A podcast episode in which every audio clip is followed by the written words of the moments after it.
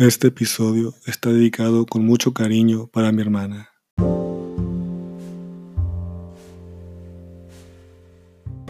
Hola, ¿qué tal? ¿Cómo están? Los saluda de nueva cuenta su amigo Manuel, el filósofo imberbe. Y el día de hoy vamos a tener un programa muy especial. Tendremos a un invitado venido de Grecia y nacionalizado romano. Estamos hablando nada más, nada menos que de Plutarco un filósofo griego que nos trae aquí unas obras especiales para comentar. Nos va a hablar si es bueno o lícito comer carne, porque últimamente está muy de moda el veganismo y el vegetarianismo, que son cosas diferentes. El vegano no come ningún producto animal, en cambio el vegetariano puede comer productos lácteos o derivados de animales, pero no carne, animal. Y vamos a ver este, en este episodio vamos a ver estos temas. Vamos a reflexionar en estos tiempos y pasar un rato al menos, tomar un café y reflexionar. Y les recuerdo que estamos en las principales plataformas de podcast donde pueden escucharnos. Estamos en Google, Apple, Spotify. Donde quieran escucharnos ahí pueden hacerlo en la comunidad de su casa o camino de trabajo si es que todavía tienen que salir. Y prepárense su buena bebida. En este caso, un café soluble, café de refugio, café guardado, café instantáneo para estar despiertos y disfrutar esta aventura del pensamiento. Y sean bienvenidos.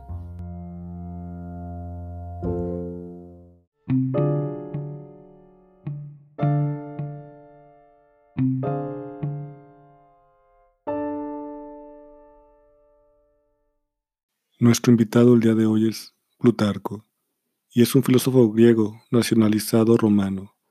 Él nació aproximadamente en el año entre el año 46 o 50 de nuestra época. Y entre sus obras destaca Vidas Paralelas y Moralia. Pero el día de hoy vamos a hablar de dos obras breves, fragmentadas, que son acerca de comer carne y el diálogo entre Odiseo y Grilo. Y acerca de comer carne es un tratado breve que nos ha llegado fragmentado, en el cual argumenta en contra de comer carne. Y en pocas palabras le va a decir que es que comer carne es algo superfluo e injusto. Sobre todo es un ataque a los estoicos, porque ellos centraban su filosofía en el control de las pasiones y en no poseer muchos bienes materiales, en poseer pocas cosas y controlarse. En eso consistía su felicidad. Y, pero sin embargo, ellos comían carne. Y les va a criticar por eso, porque Comer carne para él, para Plutarco, es algo innecesario, algo superfluo, algo injusto para los animales, porque se despriva del alma. El hombre tampoco está hecho para comer carne. Y vamos a citar a continuación un pasaje para entender esto.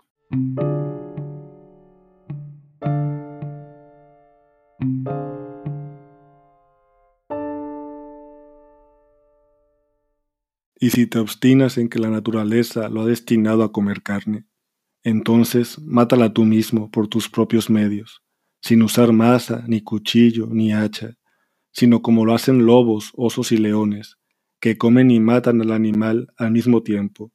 Así, trata de matar a un buey a fuerza de dentelladas, acaba con un jabalí con tu boca, desgarra un cordero o una liebre con las garras y cómela todavía viva, como hacen esos animales pero si esperas que estén muertas para poder comerlas, y sientes vergüenza de expulsar a dentelladas el mal presente en la carne que comes, ¿por qué comes lo que tiene alma?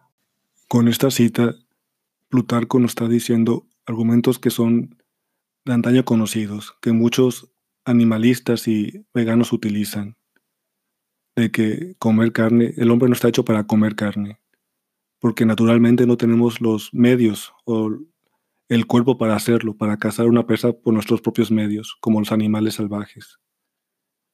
Y también dice que comer carne es contra natura, contra naturaleza, porque estamos comiendo cadáveres, estamos comiendo cuerpos muertos, y esa comida, ese cadáver, da asco, da, asco comerlo, entonces hay que aderezarlo con varias hierbas y especias, y todavía aún más, Plutarco va, a decir que, que además nuestro cuerpo no está hecho para digerir esa carne y por eso nos cae pesada, nos hincha el estómago y nos hace, nos da pesadez, nos da sueño, porque como dice Plutarco, nuestro cuerpo no está hecho para, para comer carne, no está hecho para soportar ese alimento.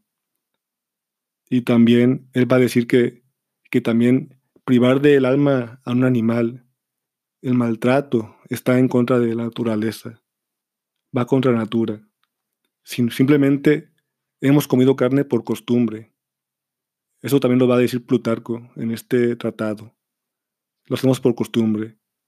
Pero si viéramos cómo se produce esa comida, cómo se produce esa carne, nos haría asco y vergüenza. Y tal vez no comeríamos eso. Pero ya estamos acostumbrados a que todo se nos da ya emplatado, cocinado. Y por eso Plutarco va a decir que la carne no es un alimento natural para el hombre. El hombre no está hecho para eso. Es más bien por costumbre. La segunda obra que vamos a ver de Plutarco es el diálogo entre Odiseo y Grilo. Y esta obra está inspirada en la Odisea de Homero. Y ahí se nos cuenta el viaje que tuvo que pasar Odiseo, las peripecias que tuvo que pasar para llegar a su, su patria, su tierra, Ítaca. En ese viaje en ese transcurso del viaje, Odiseo llega a una isla, la isla de Ea, donde está la diosa Circe, que es una hechicera, es hija del dios Helios, el sol. Y ahí ella convierte a la tripulación de Odiseo en cerdos. Y Odiseo tiene que hacer algo para salvar a su tripulación. Pero él es avisado por, por este Hermes para que use la hierba, la planta Molly y se proteja de los hechizos de Circe. Por eso él no es convertido en cerdo. Pero aboga por sus compañeros con Circe. Y aquí Plutarco va a dar un giro a la obra. Le va a decir, va a decir Circe que, que si él quiere que los convierta, pues sí, los puede convertir a su forma, a su forma humana. Pero que hable con ellos primero a ver si ellos quieren ser convertidos. Y grilo en griego es cerdo.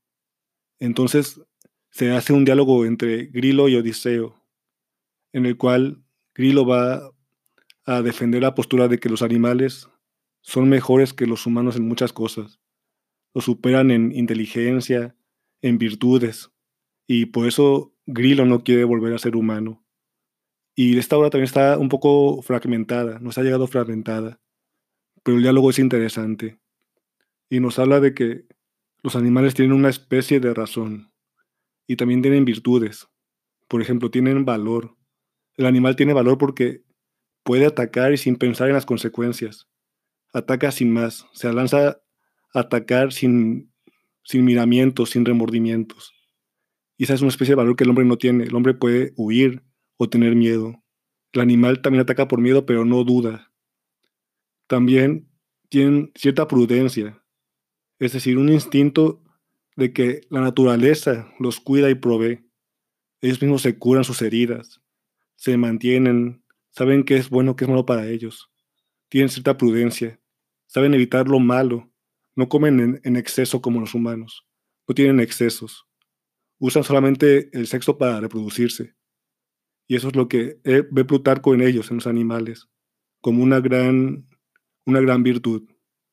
Y también Plutarco va a decir que son inteligentes los animales. Vamos a ver una cita a continuación.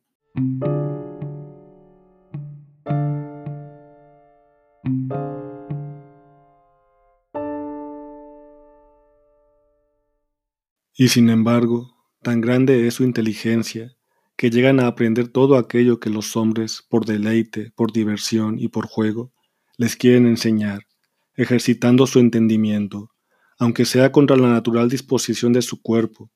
Baste aludir a los perros que siguen las huellas de otros animales, a los asnos que marchan a pasos medidos, a las urracas que hablan, a los perros que saltan a través de círculos giratorios, a los caballos y bueyes que vemos en los teatros tumbarse, bailar, ponerse de pie, de maneras tan extrañas que los propios hombres tendrían gran dificultad en imitarlos.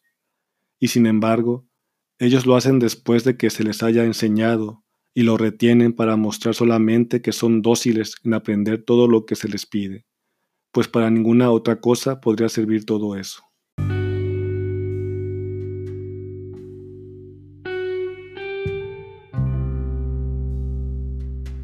Ya estamos prontos a terminar este café que hemos tomado en compañía para reflexionar, para encontrarnos, aunque sea virtualmente, como cada semana lo hacemos. Y les recuerdo que pueden contactarme para seguir dialogando en mis redes sociales, en Twitter e Instagram, arroba Ahí pueden encontrar y ver detrás del micrófono y videos sobre el programa. También tenemos un blog que estamos estrenando, en el cual damos información complementaria y lo pueden accesar tecleando www.elfilosofoinverbe.blogspot.com. También en las notas del episodio viene la, la página de este blog del filósofo Inverbe. Ahí pueden encontrarnos. Y por último, este escrito de Plutarco nos deja reflexionando sobre el valor que tienen los animales. Tienen un valor por sí mismos. Sí, obviamente su razón, si, si, si se le puede llamar, que más bien, es, más bien es una inteligencia, no es como la del hombre, pero no por eso el animal pierde valor por sí mismo. Ellos también tienen sentimientos, tienen cierta inteligencia, tienen cierto, cierta virtud que, es, que les naturalmente, no como el hombre, pero tienen su valor. Y esto es lo que Plutarco nos hace reflexionar al respecto. Son diferentes al hombre, pero de cierta forma nos complementan, nos hacen compañía también. Y hablando de spin-offs, como el que vimos en el diálogo de, de Grilo y Odiseo, también hay otro spin-off que les quiero recomendar para los que quieren iniciarse en el, estudio de Homero o en la lectura de Homero. Antes de leer a Homero les puedo recomendar que lean o, si quieren leer a Homero pueden leer también primero este spin-off de, de Madeleine Miller que se llama Circe, que es de la bruja Circe que se encuentra Odiseo. Pueden complementar ambas lecturas, verán que no se arrepentirán. Me sorprendió que alguien haya escrito sobre sobre Circe en, esta, en estos tiempos, de manera feminista, pero también hace un nuevo personaje, lo hace resurgir a este personaje de Odiseo. Y es la recomendación de esta semana, que lean la Odisea o Circe, o ambos si se puede, qué mejor. Son diferentes, diferentes estilos, pero es la misma historia, contada con otros ojos, con otra mirada. Y ya me despido. Que tengan una excelente semana y disfruten en la medida de lo posible, de sus posibilidades. Lean, reflexionen. Hasta pronto.